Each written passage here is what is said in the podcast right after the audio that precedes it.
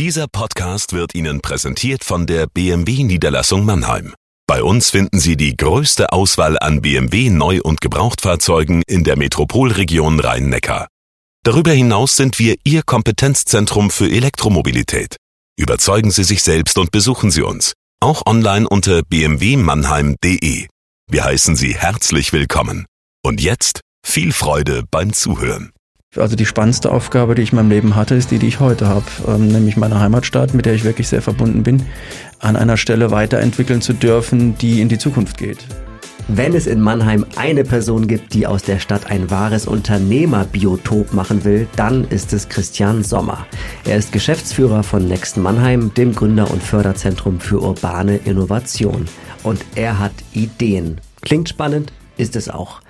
Herzlich willkommen zu Mensch Mannheim, dem Interview-Podcast des Mannheimer Morgen. Ich bin Carsten Kamholz und hier spreche ich mit Persönlichkeiten aus Mannheim und der Region über Themen, die sie selbst oder die Gesellschaft bewegen. Nun zu dir, lieber Christian Sommer. Schön, dass du da bist. Dankeschön, freue mich hier zu sein. Der Name Sommer ist in Mannheim durchaus klangvoll. Dein Urgroßvater Jakob Sommer war eine bekannte politische Persönlichkeit. Aber das erzähl mal lieber selber.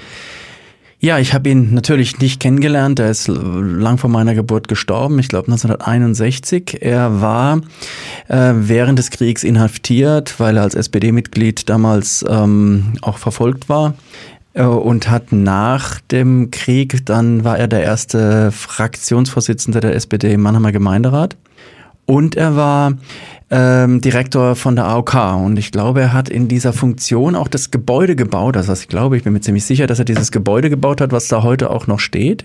Und ähm, das war für mich immer ein schöner Gedanke, dass ich damals als äh, Bauherr des Musikparks am Neckar ein Gebäude gestellt habe und mein Urgroßvater ein Kilometer Strom aufwärts auch ein Gebäude gebaut hat und wir beide so auf eine gewisse Weise die Stadt, in der wir leben, groß geworden sind ähm, und die wir auch beide wohl geliebt haben oder lieben immer noch in meinem Fall, äh, mitprägen durften.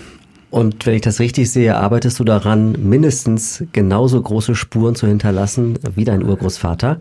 Du bist ein echter Mannheimer, 1966 geboren und 1983 hast du Mannheim schon richtig stolz gemacht als Schüler, als deutscher Schülermeister im Hammerwurf. Ja, mein Vater hat einen Sport betrieben, der nannte sich Rasenkraftsport hier bei der MTG Mannheim und äh, Teil dieses Rasenkraftsports, das so so ein bisschen nerdige Sachen wie Gewicht werfen und äh, Steinstoßen äh, beinhaltet, gibt's eben auch Hammerwerfen. Und da ich bei meinem Vater als kleiner Junge da auch immer mitgegangen bin und äh, mitgemacht habe und sich wohl rausstellte, dass ich das ganz gut kann, habe ich das auch dann sehr intensiv betrieben eine Zeit lang und bin in der Tat äh, 1982 oder 83 bin ich deutscher Meister geworden und das war ähm, natürlich ein schöner Erfolg. Äh, und ich bin später dann auch, ähm, habe ich das noch eine Weile weitergemacht, entsprechend versucht besser zu werden, aber dann ereilte mich das Schicksal eines jeden großen Sportlers, meine erste Freundin. Und ähm, dann haben sich die Prioritäten verschoben und äh, äh meine Sportlerkarriere war dahin. Wie weit ging denn damals der Wurf, der Siegerwurf, um deutscher Meister zu werden? 53 Meter irgendwas. Ich kann es dir nicht mehr genau sagen. Oh, das klingt aber gewaltig. Ja, es ist, wenn ich das heute so sehe, ähm, finde ich das, empfinde ich das auch immer noch so. Ich habe es vor einigen Jahren, also vor 20 Jahren, habe ich es mal wieder versucht und ähm, habe mich, äh, alles hat wehgetan danach. Also es ist schon eine anspruchsvolle Sportart. Technisch ist es nicht leicht. Äh, man braucht Geschwindigkeit, man braucht Kraft. Ähm, äh, aber wie gesagt, es ist natürlich, äh, es war natürlich zugegebenermaßen auch ein bisschen so, dass ähm, dadurch, dass es sehr wenige gemacht haben, ähm, hatte man gute Chancen, deutscher Meister zu werden. Also ich erinnere mich an badische Meisterschaften, wo man schon ähm, auf dem Podium stand, wenn man nur hingegangen ist. ähm, und ähm, deswegen ist es zu relativieren, aber ähm, ja, hat viel Spaß gemacht. Ich habe das genossen, die Zeit, und es hat mir auch viel gegeben, weil man natürlich schon lernt, auch äh, wenn man Sport macht, intensiv Sport macht ein Ziel verfolgt, dran zu bleiben, sich auch ein bisschen zu quälen, Disziplin zu bekommen und äh, das hat mir gut getan. Also die Sportlerkarriere sollte es dann nicht werden, die Juristenkarriere allerdings auch nicht, obwohl du angefangen hattest, Jura zu studieren, sondern es wurde das Musikbusiness. Ja, ähm, ich war mir eigentlich, muss ich ein bisschen ausholen zu, ich war mir meiner ganzen Kindheit über immer sicher, dass ich Archäologe werden will. Ich habe äh, ganz früh schon Bücher gelesen, Göttergräber und Gelehrte. Meine, mein Opa hat mich immer sehr inspiriert in dem Bereich. Ich habe mich gerne damit befasst, über die Ägypter, über die Pyramiden gelesen.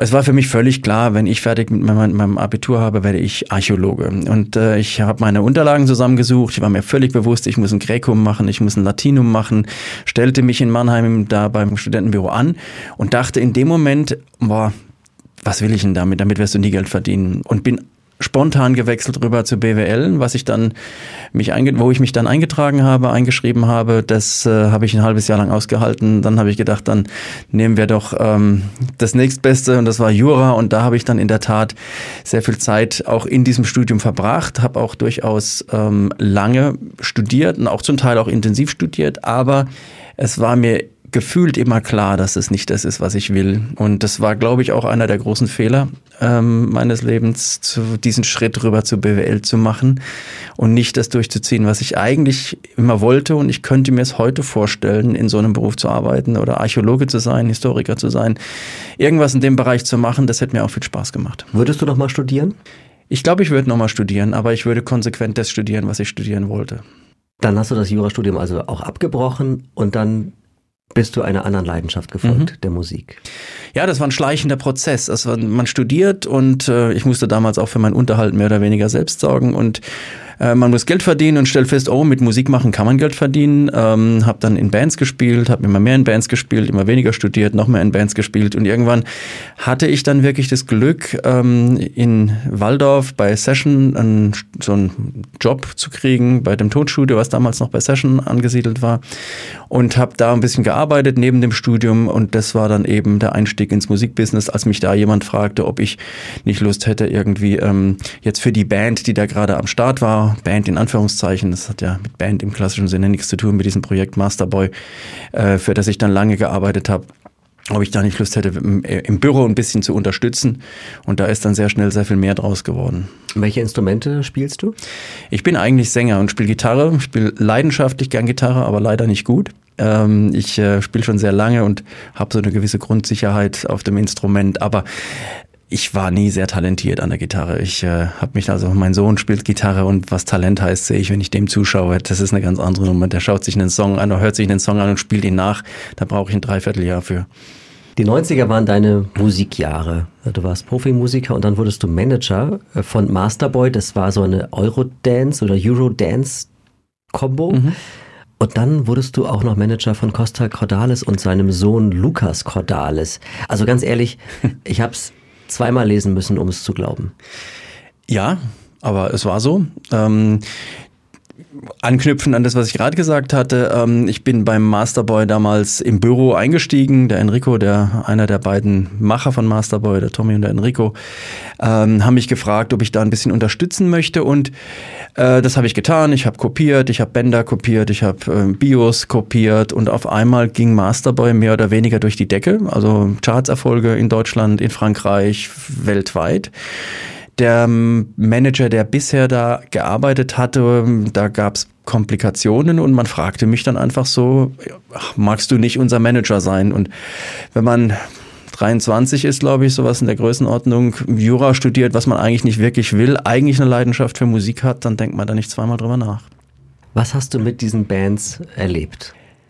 Also mit Masterboy, das war eine sehr beeindruckende, wirklich sehr spannende und beeindruckende Zeit über einige Jahre. Wir waren weltweit unterwegs. Äh, ich erinnere mich an fantastische Auftritte ähm, vor, vor 200.000 Leuten im Gorky Park. Ähm, damals noch kurz nach der ähm, Öffnung der Sowjetunion, ähm, weiß ich, es ein unglaublich beeindruckendes Konzert da im Park, wo 250.000 Leute in diesem Park stehen und feiern wie verrückt und vor, vor der Bühne stand genau ein Security, der diese Menschenmenge in Schach halten sollte. Ähm, und äh, ich erinnere mich an tolle Auftritte Auftritte in, an der Copacabana in Rio de Janeiro. Wir haben äh, sehr, wir waren sehr erfolgreich in Frankreich. Äh, wir haben in Bercy in Paris äh, einige Male ausverkauft gespielt. Wir hatten eine Frankreich-Tour, wo East 17 unsere Vorband war. Also das war ein extrem erfolgreiches Projekt, auch international. In Deutschland war Masterboy nie wirklich so erfolgreich. Also das war ein Titel auf Platz 8, viele Titel dann so um 10, 11, 12, ein paar Goldauszeichnungen, aber in Frankreich war das wirklich, wirklich groß. Waren also wirklich eine sehr beeindruckende, spannende Zeit, extrem anstrengende Zeit. Ich war nach der Zeit auch wirklich erledigt. Ja, und dann habe ich genau aus diesem Grund ähm, bin ich irgendwann in die Musikbranche gewechselt, also bin dann in der Plattenfirma gegangen, in der Nähe von Stuttgart, zu Intercord, ähm, die damals Pur gemacht haben, Fools Garden, Reinhard May, Deepesh Mode, also einige wirklich bekannte Acts. Und ähm, als ich da dann nach ungefähr eineinhalb Jahren ähm, wieder ausgeschieden bin, hatte ich eben das Angebot, äh, das Management von Costa Cordalis zu machen und seinem Sohn. Mit dem Sohn bin ich dann auch gleich zusammengezogen in eine WG, in so eine kleine Art Kommune in der Nähe von Bad, also in Bad Schönborn. War auch eine sehr lustige Zeit ähm, und, äh, und viel gearbeitet, aber auch viel Spaß gehabt. Ähm, und ja, also es war auch zu der Zeit gab es diese Costa Cordalis ähm, auf dem Weg gewesen vom Schlagersänger zum, zum Ballermann-König. Ähm, und dafür hat, sagen wir mal, mein Skillset ganz gut funktioniert. Ich hatte gute Kontakte in entsprechenden Bereiche der Musikindustrie. Ich habe verstanden, was er da machen will. Und ich muss vielleicht dazu sagen, sowohl Masterboy als auch Costa Cordalis hat natürlich nie meinen Musik Geschmack getroffen. Aber ich muss Leberwurst ja nicht mögen, um Leberwurst zu verkaufen. Und ähm, äh, das habe ich, glaube ich, an der Stelle auch immer recht professionell gemacht und auch gut vertreten. Und äh, es war keine lange Zusammenarbeit, weil ich dann wiederum auch ein Angebot aus von einer Plattenfirma in München bekommen hatte. Aber es war eine spannende Zeit, mit die viel Spaß gemacht hat. Du hast gesagt, diese ganze Phase war sehr anstrengend für dich. Mhm. Was ist denn genau das, äh, was dich da so geschlaucht hat? Also ich glaube, 1995 war es so, dass wir von 365 Tagen ungefähr 300 nicht zu Hause waren. Das war wirklich permanent unterwegs. Und mir oblag ja die komplette, komplette Organisation. Das heißt, ich habe jede einzelne Tour ähm, organisiert, geplant, abgestimmt und dann trifft man natürlich auch auf durchaus, sagen wir mal, dievenhafte Charaktere. Und da passieren dann schon mal so Sachen, dass man in einem wunderbaren, tollen Pariser Restaurant sitzt und jemand Pommes verlangt, was die nicht auf der Karte haben und man dann gezwungen ist, ähm, hinten äh, zu McDonalds zu rasen, Pommes zu holen, auf ein Silbertablett zu legen und servieren zu lassen. Also das hat dann schon auch manchmal Stilblüten getrieben, ja. Oh. Also das war Masterboy. Ja, auch. und bei Costa Cordalis und seinem Sohn, ähm, wie waren die so menschlich? Beide sehr, sehr angenehme und sehr liebe Menschen, aber halt komplett geprägt von ihrem Dasein als öffentliche Personen. Das ähm, bei, bei Costa, der, der Mann hat eigentlich nur für die Außendarstellung gelebt. Ähm, war ein sehr lieber, sehr liebenswerter, sehr ruhiger, sehr ähm, auch bedachter Mann. Ich war immer extrem beeindruckt, was für ein guter Musiker er wirklich war. Also wenn er diese griechischen Instrumente genommen hat, hat er an einer Virtuosität drauf gespielt. Das hat mich sehr beeindruckt. Also es war nicht nur jemand, der, sage ich mal, wie das heute ja oft in diesen Kontexten passiert, wo man ein hübsches Gesicht nimmt, das so halbwegs einen Ton treffen kann und daraus dann irgendein Musikakt formt, sondern der Mann konnte was. Das war ein wirklich guter Musiker. Ähm, und aber klar, er war komplett definiert über seine Karriere als Schlagersänger und hat entsprechend ähm, natürlich auch alles darauf ausgerichtet. Also er, äh, sag mal, er, ich habe ihn eigentlich, glaube ich, als Privatmensch nie kennengelernt, sondern eigentlich immer nur als den Costa Cordalis, ich weiß gar nicht, ob er den selber noch kannte, also den Costa Cordalis, der, der privat war, weil er war immer der Costa Cordalis, der Schlager singt. Ich habe ihn, glaube ich, auch nie in was anderem gesehen als in weißen, in weißen Anzügen, wo das Hemd weit aufgeknöpft war. Also vielleicht verklärt mich jetzt die Erinnerung ein wenig, aber ich habe ihn immer als wirklich extrem, immer in seiner Rolle als Schlagersänger wahrgenommen. Und bei Costa war das, äh, bei, bei Lukas war das anders. Wie gesagt, wir haben zusammengelebt, wir haben auch wirklich eine tolle, lustige, spannende Zeit gehabt ähm, und äh, wir haben Schwüre geleistet, dass wir nichts von unserem Zusammenleben äh, jemals erzählen werden. Es war wirklich eine spannende, lustige Zeit. Und er ist ein, auch ein kluger, kluger junger Mann gewesen, der aber eben auch in diese Fernseh, in diese bisschen Scheinwelt des Fernsehens, des, des, des, des, des öffentlichen Daseins reingeboren wurde. Ähm, und ja, ich finde, er zieht das jetzt ja auch konsequent durch. Und ähm, fand immer ein bisschen schade, dass Lukas immer, immer ein von war. Also entweder der Sohn von Costa oder der Mann von der Katzenberger. Ich glaube, dass er Lukas mehr hätte erreichen können, mehr hätte machen können, als äh, immer sich zu definieren über eine Person, die außerhalb von ihm ist. Habt ihr noch Kontakt? Ganz rudimentär. Ab und zu schreiben wir uns mal über Facebook. Ganz selten. Bist du froh heute, dass du dieses ganze Business äh, hinter dir gelassen hast? Ja. Also zum einen hat sich das Business dramatisch verändert. Ähm, ich bin auf der einen Seite froh, dass ich es miterleben durfte. Ich erkenne heute aber natürlich auch den absoluten Irrsinn dieses Businesses in den 90er Jahren. Und ähm, da wurde wahnsinnig viel Geld einfach verbrannt für Blödsinn. Also da wurde, da wurden, wenn man mit, mit der Plattenfirma essen gegangen ist, ist man dann nie unter 10.000 Euro rausgekommen, weil da die teuersten Weine, die feinsten ähm, Restaurants äh, und dann alles doppelt und dreifach ähm, ähm, gemacht wurde. Und ähm, es war eine Scheinwelt, es war eine extrem ähm, eine extreme Macho-Welt. Also das muss ich sagen, heute im Rückblick muss ich sagen, boah, da wie, wie, wie man so auch zum Teil mit Frauen umgegangen ist in der Zeit, fand ich, äh, ja, damals hat, hat mir die Reflexion gefehlt, aber heute muss ich sagen, boah, das geht gar nicht. Ich glaube, dass die Branche heute viel professioneller ist, als es damals der Fall war. Dass es sehr viel auch gezwungenermaßen, sehr viel ähm, durchdachter, planvoller, zielvoller ähm, passiert. Ich bin trotzdem froh, dass ich nicht mehr in der Branche bin. Schon gar nicht als Musiker, das ist viel zu volatil, das wäre mir viel zu riskant, wenn man da nicht wirklich ähm, sehr schnell in den Bereichen eines Stars ist, eines wirklich guten, bekannten Musikers, dann lebt man da schon immer sehr unsicher und das wollte ich nicht für mich. Und äh, ja, also ich bin froh, einen anderen Weg genommen zu haben. Letztlich bin ich der Musik ja auch immer noch verbunden und habe immer noch viele Berührungspunkte und das macht mir auch noch viel Spaß. Ich mache selbst auch noch gerne Musik. Aber im Großen und Ganzen ist es gut gelaufen. Ist der Christian Sommer von heute ein ganz anderer als der Christian Sommer Popmusikmanager der 90er Jahre?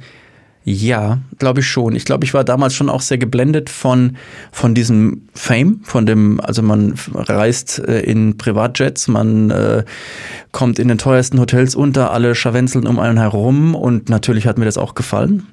Ähm, ich glaube aber, dass ich heute sehr viel selbstsicherer bin und auch sehr viel klarer sehen kann, wie viel Show damit verbunden ist. Und das ist, er muss ja dazu sagen, dieses, dieses ganze ähm, Theater, was damals gemacht wurde und auch diese ganze Show mit ähm, Hotels und Fliegern, die wurde ja im Großen und Ganzen nur deswegen gemacht, um die Künstler auch ordentlich abrippen zu können, weil das war, letztlich war das ja eine, äh, eine Art und Weise der, ähm, des Ruhigstellens, dass die ihre Verträge nicht wirklich gut gelesen haben. Also ich glaube, dass wenn man damals professioneller an diese Verträge Verträge rangegangen wäre. Ich kann mich nicht dran erinnern, dass wir jemals einen Anwalt konsultiert hätten, der einen Vertrag durchgelesen hätte, den wir mit einer Plattenfirma, also einem multinationalen Konzern geschlossen haben.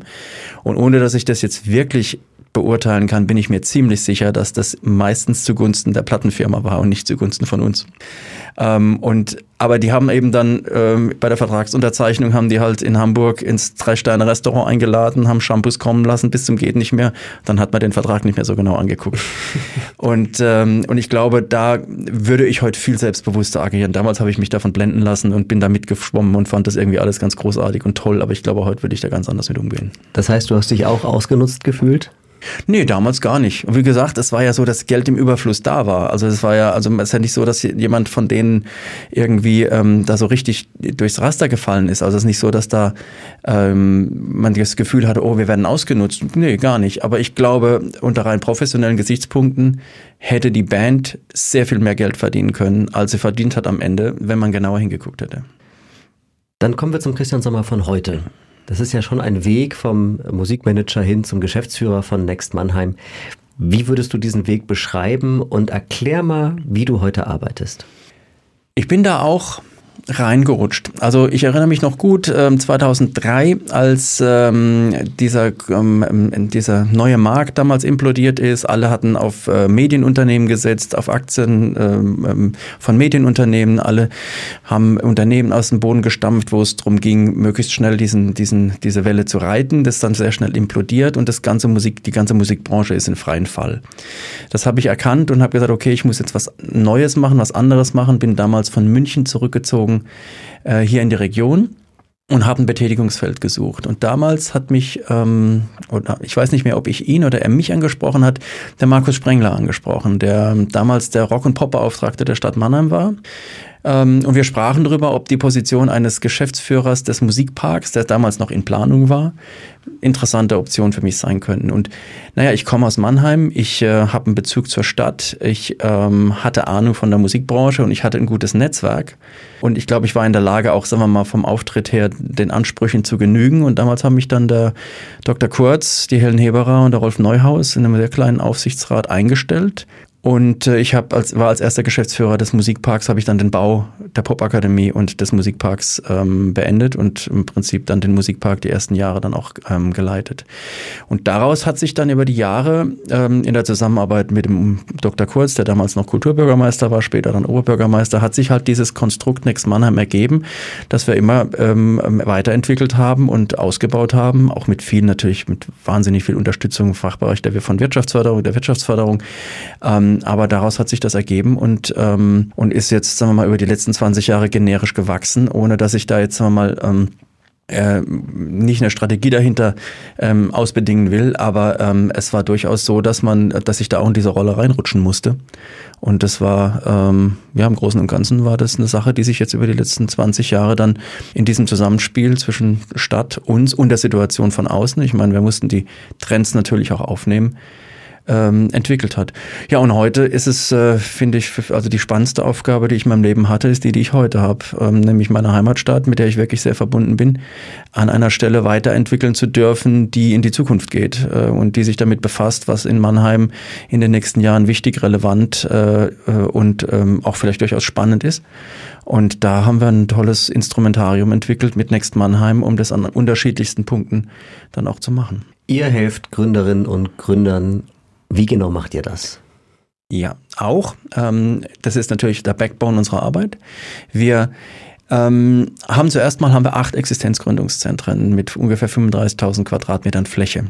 Das ist, das bekommt man in Mannheim so gar nicht mit, aber das ist absolut einzigartig in Deutschland. Ich glaube sogar in Europa. Es gibt keine Stadt, schon gar nicht von der Größe von Mannheim, die auch nur annähernd, annähernd solche Infrastruktur für Startups und Unterstützung von Startups zur Verfügung stellt.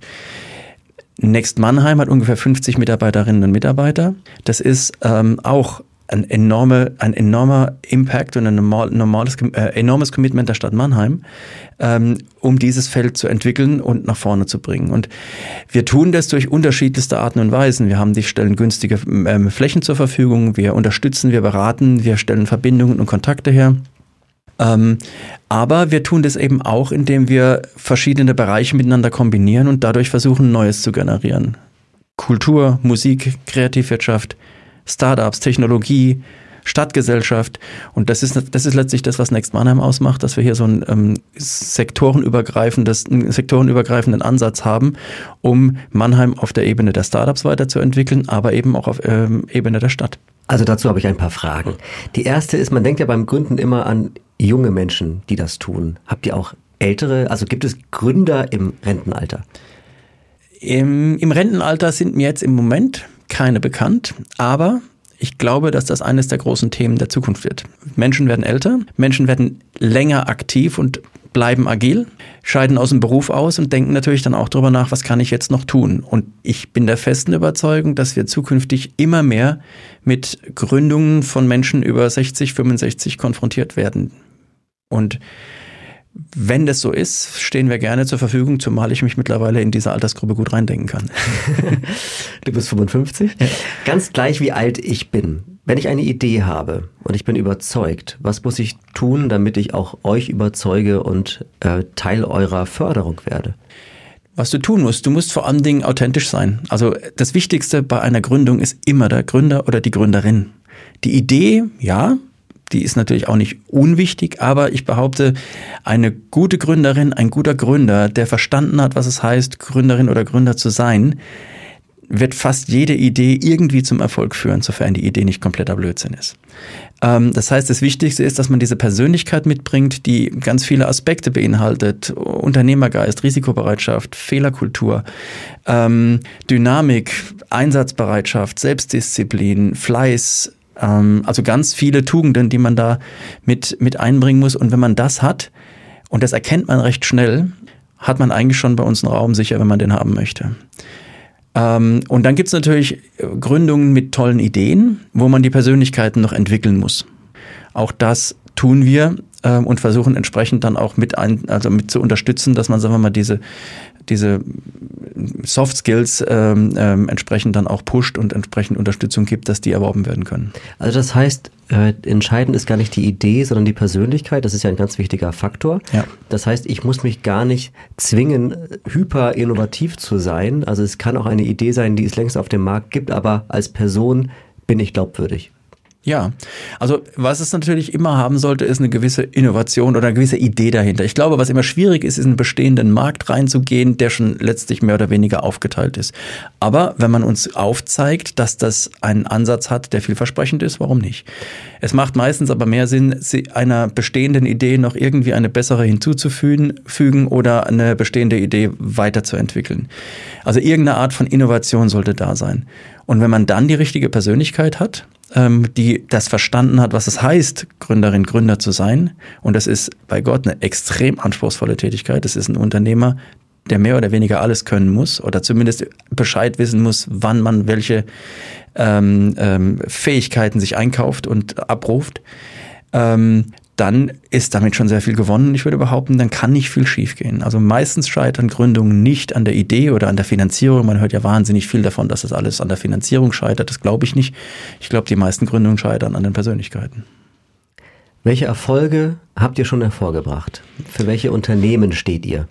Es sind über die Jahre natürlich einige geworden, die in unseren Häusern mit uns groß geworden sind, wobei wir natürlich an den Stellen nicht, das sind, da haben wir oft auch nur einen minimalen Anteil. Also da würde ich jetzt nicht sagen wollen, dass es unsere alleinige ähm, Verdienst ist, aber wenn ich mir jetzt ein ähm, Unternehmen wie Opaska anschaue, die ja ganz klein angefangen haben im ähm, Mafinex Technologiezentrum, später dann gewechselt sind äh, in den MMT Campus, also den MedTech Campus, der gerade im Entstehen ist, ähm, die, ich hab, weiß es aktuell nicht, aber ähm, flächendeckend in Deutschland in Kliniken Onboarding-Programme und ähm, äh, für, für, für Patienten anbieten, also wie Patientenströme im Klinikum gesteuert werden können, also ganz hochkomplexe und, wissen, äh, und, und sehr anspruchsvolle Lösungen, dann ist das eines unserer, unserer Top-Startups. Oder ähm, Cosmopop ähm, sind seit fast 20 Jahren mit uns eng verbunden, also Betreiber der Time Warp äh, jetzt aus einem ganz anderen Bereich.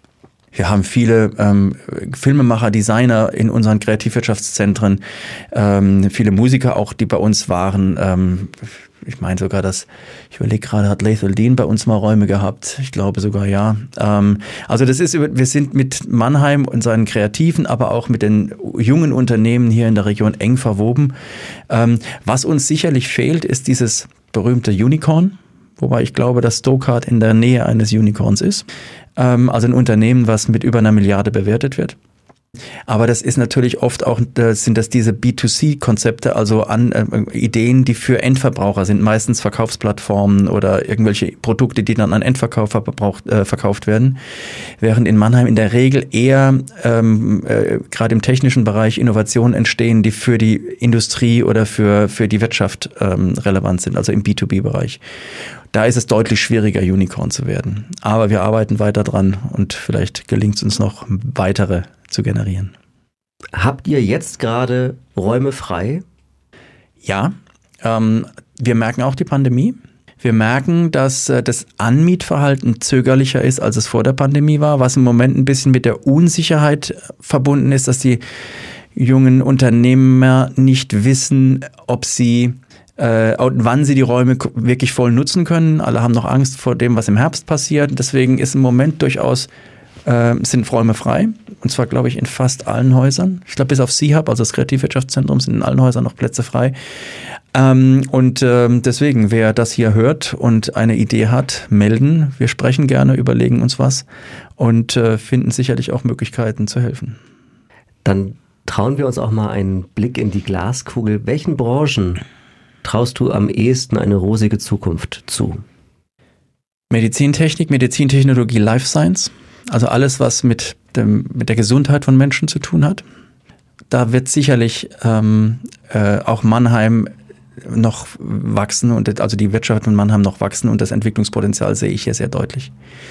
Ähm, ich glaube auch, dass der Kreativbereich ähm, noch viel ähm, Möglichkeiten bietet. Da wird es auch noch weitergehen. Allerdings werden die Unternehmen hier immer kleinteiliger bleiben. Wir werden also im Kreativbereich nie Strukturen mit mehreren hundert Angestellten erleben. Aber ganz grundsätzlich denke ich, dass wir ähm, Klar, ich gehe jetzt nicht in Bereiche, in denen ich mich nicht gut auskenne. Automotive wird sicherlich funktionieren. Alles, was mit Cybersecurity zu tun hat, wird funktionieren. Es sind aber keine Bereiche, in denen wir besonders aktiv sind. Gaming wird weiterhin ein großer Punkt sein, ein großes Feld sein. Aber da haben wir im Prinzip keine funktionierenden Cluster und keine wirklichen Ansätze, das hier in Mannheim zu betreiben. Aber in Mannheim Medizintechnologie und Smart Production, diese beiden Sachen werden speziell für Mannheim und unseren Standort noch in der Zukunft noch ähm, größer werden, ausgebaut werden können und da werden wir auch unseren Beitrag leisten können. Hinter dem ganzen Thema Next Mannheim steckt ja auch eine politische Agenda. Man will diesen Standort Mannheim weiterentwickeln, äh, kulturell, wirtschaftlich weiterentwickeln. Jetzt haben wir ganz viel gehört, was für Mannheim spricht. Äh, Gibt es auch die ehrliche Ansicht auf Mannheim? Da ist auch irgendwas, was gegen Mannheim spricht? Ja, klar. Ähm, wir kämpfen immer noch mit dem Image Mannheims. Ähm, ich war neulich in einem Call mit dem Oberbürgermeister. Also ich war nur Zuschauer, aber der Oberbürgermeister hat mit der Kanzlerin über Bildungskonzepte im MINT-Bereich gesprochen. Und, ähm, und der Moderator begrüßte ihn als den ähm, Oberbürgermeister der alten Arbeiterstadt Mannheim. Und da hat es uns natürlich den Magen rumgedreht, weil wir seit 20 Jahren an Mannheims Innovationspotenzial arbeiten, an der Positionierung Mannheim als Musikstadt, als Kreativstadt, als äh, Startup-City. Und das also nach außen immer Mannheim immer noch nicht wahrgenommen wird als das, was es nämlich ist, nämlich genau das, was ich eben genannt habe, sondern immer noch mit diesen Attributen aus den 80ern und 90ern verbunden wird. Das ist natürlich schmerzhaft und das schadet halt aber auch, weil ähm, wenn man, äh, ich hatte eine beliebte Geschichte, die ich gerne erzähle, ist, da hat sich zum Glück was verändert, aber es ist immer noch nicht da, wo es hingehört. Äh, wenn ich in den frühen 80ern, äh, frühen 90ern gefragt wurde, wo ich herkomme, ähm, habe ich irgendwann auch mal gesagt, boah, ich komme aus Heidelberg, weil ich dieses mitleidige, ach Gott, du Armer, nicht mehr ertragen konnte. Also es war immer so, man wurde immer angeschaut, als hätte man Lepra, wenn man gesagt hat, man kommt aus Mannheim. Ähm, und das haben wir, glaube ich, über die letzten Jahrzehnte durchaus wegbekommen aber ähm, es haftet uns immer noch an. Und, und äh, oft ist es dann auch genau das. Heidelberg muss ich nie erklären. Heidelberg ist Heidelberg und jeder weiß, was Heidelberg ist. Und Mannheim, wir müssen ständig erklären, was wir tun, was wir machen, woran wir arbeiten, was äh, unsere Ziele sind, was wir alles haben. Und da müssen wir viel mehr tun als andere Städte. Und äh, das ist ein Manko, was Mannheim leider hat. Was müssen wir denn genau tun, damit sich das ändert? Ich glaube, wir müssen so weitermachen und uns Zeit lassen. Ich glaube, anders funktioniert es nicht. Also ich wüsste im Moment nicht wirklich, oder wir müssten 20 Millionen Euro für eine Imagekampagne in die Hand nehmen, was genauso irrsinnig ist und äh, Blödsinn wäre. Ja, wäre das so? Warum ist das Blödsinn? Gute Frage, ähm, weil ich glaube, dass es schwer vermittelbar wäre, wenn das Geld da wäre, durchaus, aber ich glaube, das wäre schwierig zu erklären, warum wir das tun. Ähm, weil ja natürlich die Ableitung, die unmittelbare Ableitung daraus schwer ähm, zu treffen ist, wenn unser Image besser ist, was heißt das denn dann für uns? Ähm, äh, das gibt natürlich, da gibt es jede Menge Studien, die das, die das äh, andeuten, aber das ist natürlich zu komplex, um das in, in einem einfachen Zusammenhang irgendwie darzustellen. Also ich glaube, wir werden kaum eine andere Chance haben, als weiterzumachen und Scheibchen für Scheibchen an diesem, äh, von diesem Image abzutragen, dass Mannheim eben eine alte Arbeiterstadt im Niedergang ist, sondern wir werden immer wieder diese Punkte setzen müssen, dass wir den ersten Nachtbürgermeister haben, dass wir ähm, die meisten ähm, auf Augenhöhe mit großen Städten wie Hamburg und München im Startup-Bereich agieren, dass wir ähm, eine wahnsinnig äh, agile und, und spannende kulturelle Landschaft haben, ähm, dass wir ähm, im eingebettet sind in eine tolle Metropolregion. Ähm, und das sind eigentlich, glaube ich, die Botschaften, die man immer wieder setzen muss äh, und immer wieder dran arbeiten muss. Ich glaube, das wird einfach noch Zeit dauern. Wir kommen schon zum Finale, lieber Christian Sommer. Und jetzt heißt das, die nächsten drei Sätze gehören dir, aber ich werde sie starten. Fangen wir an. Wenn ich mein Berufsleben noch einmal neu starten könnte, würde ich mein Studium wahrscheinlich doch beenden. Aber welches? ja gut, ich, äh, ja, also ich würde, ich würde die Reihe nicht wechseln und würde bei Archäologie bleiben und das dann hoffentlich beenden. Aber es hängt mir immer noch, es beißt mich immer noch so ein bisschen, dass ich mein Jurastudium nicht fertig gemacht habe. Das ist sowas, was mir so im Hinterkopf nie so, was ich nie so ganz losgeworden bin. Wenn ich nicht so ein großer Mannheim-Fan wäre, würde ich am liebsten arbeiten in Tel Aviv. Eine der schönsten und coolsten Städte der Welt. Wer mal dort war, versteht, was ich meine. Es ist eine Stadt, die unglaublich bebt, lebt, am Meer liegt, jung ist und trotzdem ein bisschen morbiden Charme hat. Ähm, äh, mit wahnsinnig freundlichen Menschen. Also ja, wenn ich jung wäre, wäre ich in Tel Aviv. Wenn ich, ich in Mannheim. Ich kann es bestätigen. Diese Stadt hat alles. Ja. Meine Vision für Mannheim lautet. Ja, wir haben vorhin drüber gesprochen. Ich würde mir wünschen, dass Mannheim irgendwann mal als die Stadt wahrgenommen wird, die sie wirklich ist. Nämlich eine agile, junge, diverse, freundliche, aber auch ein bisschen dreckig, charaktervolle Stadt mit einem eigenen Charme, in der Wirtschaft richtig gut läuft und boomt, in der Startups arbeiten, ähm, die die Welt verändern, in der Künstler aktiv sind ähm, und äh, Mannheim einfach, sag mal so, als, als, als kleine Metropole äh, alles verkörpert, was eine, was eine Stadt heute eigentlich braucht. Lieber Christian Sommer, ich glaube, ich habe nicht zu viel versprochen am Anfang. Das war ein tolles Gespräch. Herzlichen Dank dafür. Vielen Dank, hat Spaß gemacht.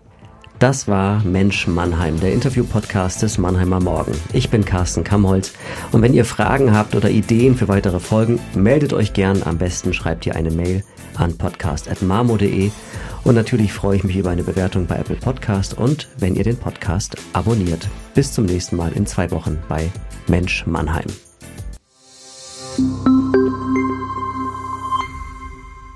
Ein Podcast des Mannheimer Morgen. Produziert von Julia Wadle.